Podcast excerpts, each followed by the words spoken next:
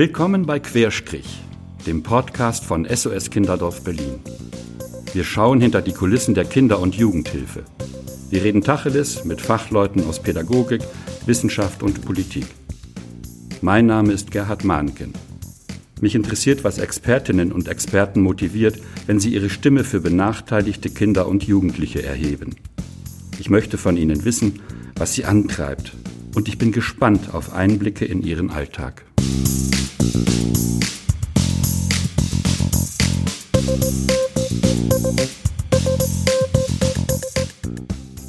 Nun zu meinem heutigen Gast.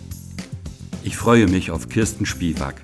Sie ist eine erfahrene Expertin, wenn es um Zusammenhänge der Kinder- und Jugendhilfe in Berlin geht. Seit 20 Jahren ist sie Einrichtungsleiterin des SOS Kinderdorf Berlin. Sie hat diesen Standort mit aufgebaut. Heute ist sie Chefin von über 200 Angestellten. Als gestandene Pädagogin berichtet sie uns jetzt von ihren langjährigen Erfahrungen. Ja, liebe Kirsten, wir sind hier mitten in Berlin in der Botschaft für Kinder. Nicht ganz weit weg ist der Hauptbahnhof. Was ist denn eigentlich dein Lieblingsort in Berlin? Also ehrlich gesagt ist mein Lieblingsort eigentlich die Philharmonie, weil erstens ist es ein wunderschöner Bau. Also ich bin sehr gerne in der Philharmonie, auch dass es schon so ein bisschen angestaubt ist, aber das ist gerade der Charme. Und Musik macht glücklich, jedenfalls meistens. Insofern ist das eigentlich mein Lieblingsort. Hast du ein Abo oder gehst ja. du da ab? Ja? ja, leider kann man das jetzt im Moment ja nicht ja. nutzen. Eigentlich seit März nicht mehr, ne? Mm, das stimmt. Ist es der Ort selber oder ist es die Verbindung von Musik? Ich meine, das ist natürlich auch, äh, der, der, Hans Scharun ist ja ein Bremer, so genau wie ich fast einer bin. Der Bau ist ja schon sehr schön.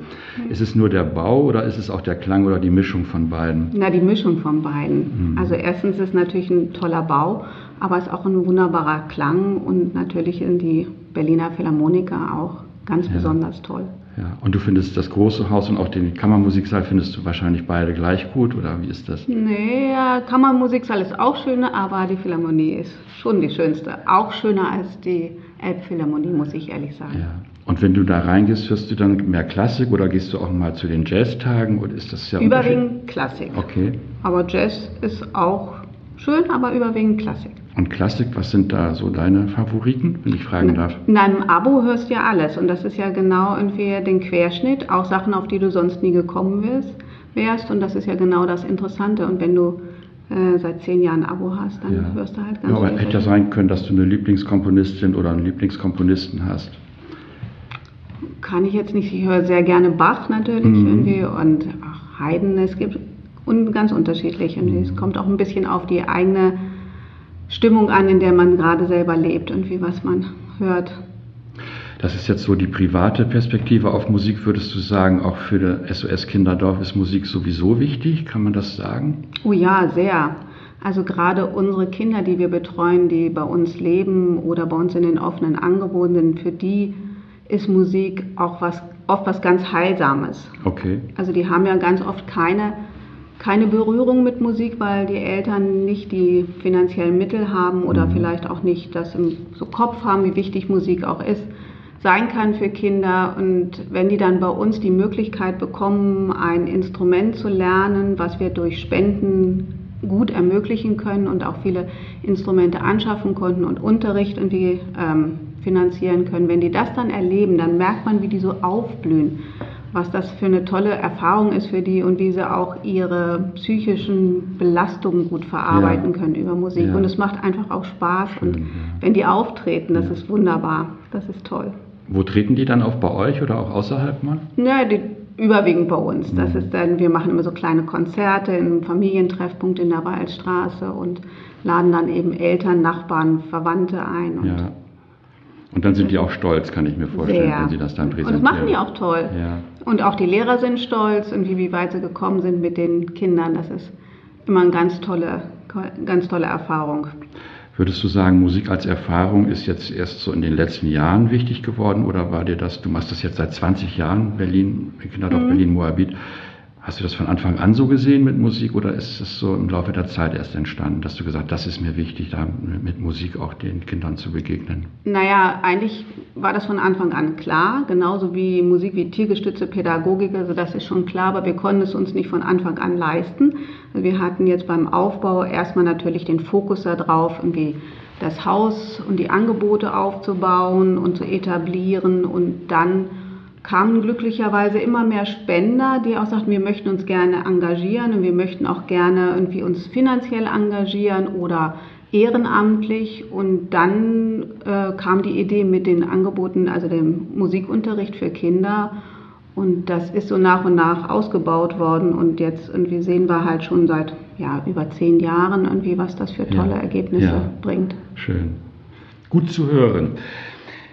Wenn ich SOS Kinderdorf höre, denke ich immer an verlassene Kinder, die ihre Eltern nicht mehr haben, die ihre Eltern verloren haben. Ist das so? Naja, das war überwiegend natürlich nach dem Krieg so, als SOS gegründet wurde. Da waren sehr viele Waisen irgendwie da. Und ähm, jetzt ist das eigentlich eher so, dass die verlassenen Kinder in Anführungsstrichen die Kinder der Familien sind, die sich nicht ausreichend kümmern können, weil sie selber zu sehr belastet sind, weil sie viele Probleme haben oder ganz, ganz wenig Geld. Das ist eigentlich eher jetzt die Situation der Kinder, nicht, dass sie Waisen sind. Hm. Gibt es da bestimmte Bevölkerungsgruppen? Wie muss ich mir das vorstellen? Also wo, wo ist es schwierig, dass Kinder zu Hause nicht mehr das finden, was sie eigentlich finden sollten? Na, vor allem arme Familien. Hm. Das ist eigentlich in aller Regel ein Ergebnis von Armut und von einer gewissen Bildungsferne auch. Also Menschen, die nicht so eine gute Bildung haben, sind natürlich beruflich auch nicht so gut eingebunden oder haben keine gut bezahlten Jobs und wenn dann noch viele Kinder irgendwie dazukommen, dann ja. ist das schon immer eine eigentlich immer so ein Garant oder ein Zeichen dafür, dass irgendwie Armut irgendwie halt in der Familie vorliegt und dann ganz häufig auch solche Folgen wie Bildungsbenachteiligung, Vernachlässigung, manchmal ist es auch Gewalt, Missbrauch, das ganze Spektrum. Also ihr müsst das ganze Spektrum im Auge behalten. Ihr könnt nicht nur sagen, wir setzen jetzt einen Fokus auf beispielsweise kulturelle Bildung oder auf, auf gewaltfreie Kommunikation, sondern ihr müsst schon einen größeren Rahmen haben, wo ihr dann auch speziell die, die einzelnen Kinder oder die Kindergruppen abholt. Ne? Also ein Patentrezept gibt es wohl nicht. Ne? Naja, auf jeden Fall. Also erstmal ist natürlich Kinderschutz das oberste Gebot vom Kinderdorf Berlin, dass wir irgendwie Familien unterstützen. Als erstes immer unterstützen wir Familien, dass sie es selber schaffen und wie Hilfestellung zu geben. Und wenn das dann gar nicht geht und man sieht, dass das in der Familie nicht klappt, dann gibt es natürlich die Möglichkeit, die Kinder auch in unsere stationären Angebote aufzunehmen, Kinderdorffamilien oder Wohngruppen. Aber das ist jetzt nur für eine kleine Gruppe irgendwie der richtige Weg. Also wir haben in Anführungsstrichen nur 35 Kinder, die bei uns leben. Der größte Teil der Kinder bei uns wird ambulant in offenen Angeboten, in schulbezogenen Angeboten betreut oder hier im Ausbildungsbetrieb, in der überbetrieblichen Ausbildung ausgebildet oder berufliche Vorbereitung und Orientierung. Könntest du da mal so ein Verhältnis sagen, wie viel Prozent sind ambulant und wie viel sind nicht ambulant? Also da wir über 1500 Kinder betreuen, okay. weiß ich jetzt nicht genau, wie viel Prozent das wir sind in 35 stationär untergebracht ja, ja. Kann ich nicht so schnell rechnen, aber... Aber da kann man sich das ungefähr vorstellen. Also das meiste ist da nicht, nicht also vor Ort im Haus. 80, 90 Prozent ja, der Kinder sind nicht irgendwie stationär untergebracht, die wir betreuen. Und die kommen dann nach Moabit oder hierher oder geht ihr zu denen? Wie, wie muss ich mir das vorstellen? Also erstmal ist das gesamte Kinderdorf Berlin sozialräumlich aufgebaut. Das heißt, die Zielgruppe, alle unsere Angebote sind die Menschen, die im Sozialraum leben, egal ob Kinder, Jugendliche oder Familien. Mhm. Im Bereich Ausbildung ist das natürlich ein bisschen überbezirklich. Das irgendwie ist nicht nur irgendwie für Jugendliche des Bezirks, aber alle Angebote sind für die Familien hier aus dem Bezirk. Und das heißt, irgendwie die kommen in, ins Kinderdorf, also in die Waldstraße oder hier in die Lehrterstraße oder in die Udenarer Straße aber ähm, es gibt auch irgendwie Mitarbeiter, die gehen in die Familie, aber der überwiegende Anteil kommt entweder in die Kita, in den offenen Treffpunkt, in die Beratungsstelle oder in die anderen Angebote, ambulanten Angebote. Mhm. Oder wir sind halt in der Schule. Mhm. Wir sind ja auch in drei Schulen und da sind halt unsere Mitarbeiter, die dann Angebote für die Kinder, Schulkinder machen. Sind die dann richtig integriert in den Schulen? Haben die da eigene Stellen oder wie muss ich ja, mir ja. das Ja, die haben eigene Stellen. Die arbeiten ja über 35 Mitarbeiter an den mhm. Schulen und die arbeiten mit der Schule, mit den Lehrkräften zusammen im Unterricht und machen aber auch vor dem Unterricht und in den Pausen Angebote. Mhm für die Schulkinder. Nochmal so für jemanden, der wie ich so eher vom Lande kommt. Es gibt auch ein Kinderdorf Worpswede, da wo ich herkomme. Also Kinderdorf denke ich jetzt erstmal nicht an die Stadt. Ne? Ist es äh, was Besonderes, so, so, ein Kinderdorf mitten in der Stadt oder gibt es das auch woanders noch? Also das war mal ein Modellprojekt. Zum Glück ist es jetzt nach 20 Jahren nicht mehr ein Modellprojekt. Jetzt gibt es es in mehreren Städten. Als wir damit angefangen haben vor 20 Jahren, war es das erste städtische Kinderdorf. Mhm. Also mit dem Auftrag, dort hinzugehen, wo die Familien wohnen, nämlich in der Stadt, und dort Hilfeangebote mhm. aufzubauen. Mhm. Aber mittlerweile gibt es das glücklicherweise schon öfter. Mhm. Stichwort Angebote. Wie macht ihr eure Angebote in der Corona-Krise? Wie hat euch die Krise erwischt oder was habt ihr auch gelernt daraus? Oh, uns hat die Krise kalt erwischt gleich ganz am Anfang, Anfang März. Ich glaube, wir waren fast die erste Kita und wie die schließen musste wegen zwei positiven Corona-Fällen. Und innerhalb von drei Tagen ist dann eigentlich die gesamte Belegschaft vom Kinderdorf, also 220 Mitarbeiter, ins Shutdown gegangen oder ins Homeoffice und hat von da aus halt die Betreuung und Versorgung der Kinder und jugendlichen Familien und Auszubildenden organisiert. Das war schon ein ganz schöner Kaltstart. Wenn du jetzt mal so die 20 Jahre ein bisschen dir anguckst, hattest du schon mal so eine Situation? Nein. Das war ja eine Management-Herausforderung ohne Gleichen. Ne? Ja, das gab es vorher noch nicht, nein. Mhm. Und habt ihr dann so schnell auch das alles in den Griff gekriegt? Hast du das eben schon ein bisschen angedeutet, Hygienekonzept und so weiter? Ja, also ich finde schon, dass das die, also die Mitarbeiterschaft hat das super, super gehandelt, also mhm. sehr solidarisch unterstützt, auch sehr unkonventionelle Wege gefunden. Was heißt das?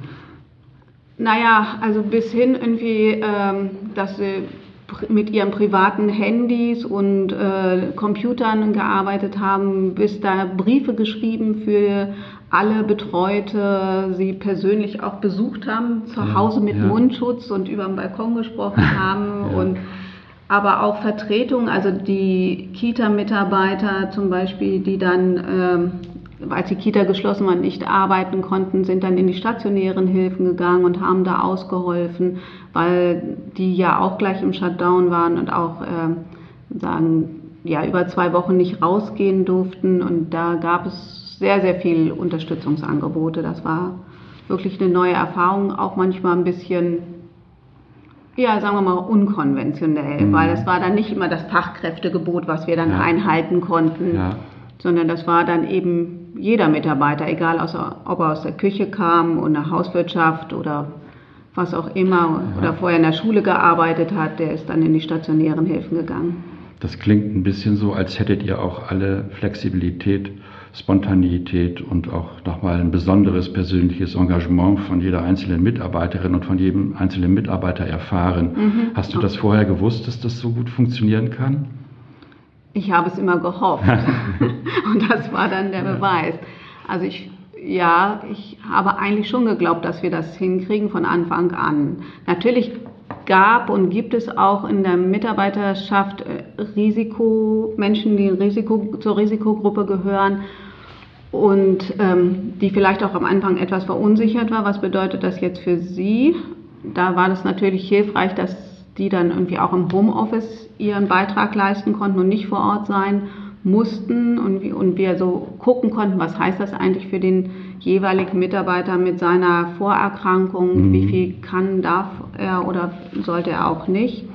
Aber der allergrößte Teil aller Mitarbeiter und Mitarbeiterinnen hat das ähm, super gehandelt und hinbekommen. Ja, nun ist ja in den letzten Tagen und Wochen immer viel darüber geredet worden, dass eine solche Krise wie die Corona-Pandemie immer auch Chancen und Lessons learned mit sich bringt. Was würdest du sagen, was sind die wichtigsten drei Lernpunkte im, im Nachhinein für eure Institution? Kann man das sagen? Die drei Lernpunkte. Also, das, also für mich wäre der erste Punkt, den ich daraus sehen würde, dass es äh, wichtiger ist, irgendwie die, die Betreuung weiter aufrechtzuerhalten, als ähm, sich jetzt um Standards oder sowas wie Fachkräftegebot irgendwie mhm. zu kümmern. Das ist das Allerwichtigste, dass der Kontakt nicht abbricht irgendwie zu den von uns Betreuten und dass die sich aufgehoben fühlen. Das ist der, zweite ist, dass wir unsere technische Ausstattung auf einen Stand haben müssen, der das dann auch ermöglicht, eben dass wir ausreichend äh, Tablets, Handys ja. haben und sowas, ja. dass wir das äh, brauchen. Und das Dritte ist, ähm, ja, dass wir unkonventionelle Wege auch finden mhm. können müssen. Mhm. Eine andere Sache, die so im öffentlichen Diskurs auch sichtbar und hörbar geworden ist, wir hören aktuell überwiegend Nachrichten besorgter Eltern über Schul- und Kita-Öffnungen bzw. Schließungen. Und es scheint so zu sein, als ob es in der Kinder- und Jugendbetreuung eigentlich gar nichts anderes mehr gibt und es nur darum noch geht. Wie siehst du das denn? Also ehrlich gesagt, die Menschen, die das jetzt öffentlich beklagen, das sind ja eigentlich die, die noch am meisten Ressourcen haben, die Krise zu bewältigen. Die entweder das Know-how oder die Mittel haben, zum Beispiel Homeschooling irgendwie ähm, zu gut durchführen zu können. Die von uns betreuten Familien, die haben das eigentlich nicht. Und wenn man sich jetzt mal so eine Kinderdorffamilie oder eine Wohngruppe mit sechs oder acht Kindern irgendwie vorstellt und die sollen dann alle zu Hause unterrichtet werden ja. und dann in unterschiedlichen Jahrgängen auch noch, dann kann man sich ja äh, vorstellen, wie schwierig das ist mhm. und was das auch für die Kinder bedeutet. Das heißt, dass da natürlich auch eine Menge nicht getan werden kann oder nicht unterstützt, nicht mhm. ausreichend unterstützt werden kann und dass für die Kinder ein großes Defizit da auch entstehen, dass die es schwer haben, wenn sie jetzt in den Regelunterricht wieder kommen, die Lücke auch zu schließen. Also es, die, die Bildungslücke wird sicherlich größer sein irgendwie zwischen den Kindern, Mittelschichtskindern ja. irgendwie und den von uns betreuten Kindern. Und auch die Auszubildenden hier, wo die Berufsschule ja ausgefallen ist, auch wenn unsere Lehrkräfte das sicherlich sehr toll gemacht haben, aber die sind jetzt Monate, haben die keinen geregelten Unterricht mehr gehabt. Wir konnten auch nicht mehr überbetrieblich so ausbilden wie vorher, weil wir gar nicht irgendwie alle hier vor Ort haben konnten. Und da ist auch manch ein Jugendlicher in so, ein, naja, so eine kleine Krise gefallen. Ne? Und ja. weil wie geht das jetzt eigentlich für die weiter? Können sie jetzt eigentlich ähm, zum Beispiel länger machen, wird das irgendwie finanziert, dass sie auch ihre Ausbildung verlängern können, wenn sie eben die Lücke nicht schließen können oder nicht so schnell wieder Anschluss finden. Wie geht das eigentlich für die weiter? Also die Probleme der Kinder, Jugendlichen und Familien, die benachteiligt sind, die wird ja eigentlich, das, die Probleme werden immer größer. Und das wird die Zeit, die nächste Zeit auch noch zeigen. Also zurück in den Regelbetrieb heißt nicht, dass alle Probleme gelöst sind, sondern es kommen eigentlich noch mehr. Das klingt ein bisschen danach, dass Politik und Verwaltung, sprich auch der Berliner Senat, äh, vielleicht so ein bisschen Beratungsbedarf haben könnte. Und du bist jemand, der mit Kinderdorf Berlin sozusagen an der Basis sitzt. Das hast du ja eben auch geschildert, die Probleme von unten und von innen kennst. Äh, was würdest du sagen, wenn du einen Appell an den Berliner Senat formulieren dürftest? Für was sollte der Senat sich in dieser Situation, in dieser besonderen Corona-Situation stark machen und auch generell stärker machen? Die, ja, zu sehen irgendwie und auch ähm, dahinter zu stehen, dass die Jugendhilfe und die Kinder und Jugendlichen in der Jugendhilfe jetzt einen besonderen Unterstützungsbedarf haben. Eigentlich mehr noch als zuvor. Und der war vorher schon hoch mhm. und auch nicht ausreichend ähm, befriedigt. Und jetzt ist er noch höher. Das heißt, eigentlich brauchen wir mehr Ressourcen in diesem in dem Feld der Jugendhilfe. Mehr Menschen, die unterstützen, mehr Fachkräfte, mehr Unterricht, also Nachhilfe und Förderangebote für die Jugendlichen. Das muss, eigentlich müssen wir jetzt auch, naja, in allen Bereichen, alle Bereiche wollen jetzt mehr Geld, aber die Jugendhilfe braucht wirklich auch mehr Geld und Ressourcen, damit die Kinder und Jugendlichen nicht völlig abgehängt werden. Erkennt der Senat das schon? Ich glaube, im Großen und Ganzen hofft er irgendwie, dass es äh, mit dem Zurückkommen in den Regelbetrieb das Problem gelöst ist. Mhm. Und dass ähm, nicht auch noch die Jugendhilfe sehr viel mehr Geld braucht. Mhm. Ja, die Wirtschaft und alle anderen auch. Aber ich glaube, dass das nicht funktioniert. Allerdings ist die Lobbyarbeit gerade für, für unsere Kinder und Jugendlichen nicht sehr groß. Irgendwie. Also die Jugendhilfe hat nicht eine große Lobby und das ist, ähm, die vergisst man auch gerne. Wir können von sich aus, also auch die, die Familien machen ja von sich aus nicht aufmerksam auf ihr Leid und mhm. ihre Not, sondern die braucht Fürsprecher und das äh, müssen wir, wir eine Träger von den Trägern machen und, und natürlich irgendwie auch die Dachverbände und darauf aufmerksam machen, dass die Kinder und Jugendlichen nicht abgehängt werden. Ja, der Paritätische Wohlfahrtsverband als Dachverband wäre ja so ein Kommunikationsraum, sage ich mal, der da auch politikberatend und mit Lobbyarbeit zur Verfügung steht und das auch machen kann. Aber ist es nicht so, dass da auch gerade jetzt der Paritätische Wohlfahrtsverband und so ein Haus wie die Botschaft für Kinder, in der wir hier jetzt ja gerade sitzen in Berlin Mitte, dass man da vielleicht zusammenkommen könnte? Ja, genau, dafür ist es ja da.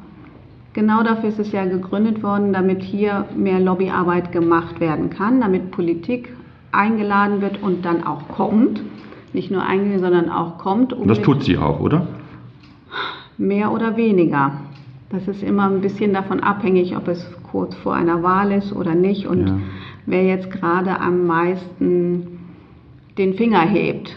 Ja. Also das Kita-Ausbaugesetz war alles nötig, die Kita-Plätze auszubauen mhm. und wie da ist sehr viel Aufmerksamkeit drauf mhm. gelenkt worden und nicht auf die Jugendhilfe. Und mhm. da, ja, doch, das können wir aber noch sehr gut ausbauen. Also da können wir noch viel mehr in, in Kontakt und in Austausch mit Politik gehen. Das klingt wie eine herzliche Einladung, dieses so wunderbar in der Mitte Berlins gelegene Haus weiterhin als Aushandlungsraum für Kinder- und Jugendhilfe und als Lernraum auch zu sehen. Ja. Habe ich das richtig verstanden? Du lädst auch nochmal ausdrücklich Politik und Verwaltung Auf ein, hierher Fall. zu kommen. Auf jeden Fall. Wir konzipieren ja irgendwie gute Veranstaltungen und Treffen und Austauschmöglichkeiten und ähm, da würde ich doch sehr darum bitten, dass man die auch nutzt in den Austausch zu gehen und mit uns zu sprechen und auch sich Praxisbeispiele mal anzugucken und wirklich auch mal sich anzugucken, wie leben eigentlich Kinder in der mhm. Jugendhilfe, in der mhm. stationären Hilfe. Mhm. Was heißt das eigentlich, ähm, im Moabit in, in eine Schule zu gehen und nicht in Zehlendorf in eine Privatschule? Liebe Kirsten, lass uns zum Schluss Glücksbringer spielen. Welchen Wunsch können wir für das SOS Kinderdorf Berlin erfüllen? Du darfst dir einen aussuchen. Naja, da würde ich jetzt gleich mal anschließen an die Botschaft für Kinder. Ich würde mir schon wünschen, dass wir die Botschaft für Kinder mehr nutzen, Lobbyarbeit zu machen und uns dafür gemeinschaftlich einsetzen, die Lebensbedingungen von benachteiligten Kindern, Familien und Jugendlichen zu verbessern.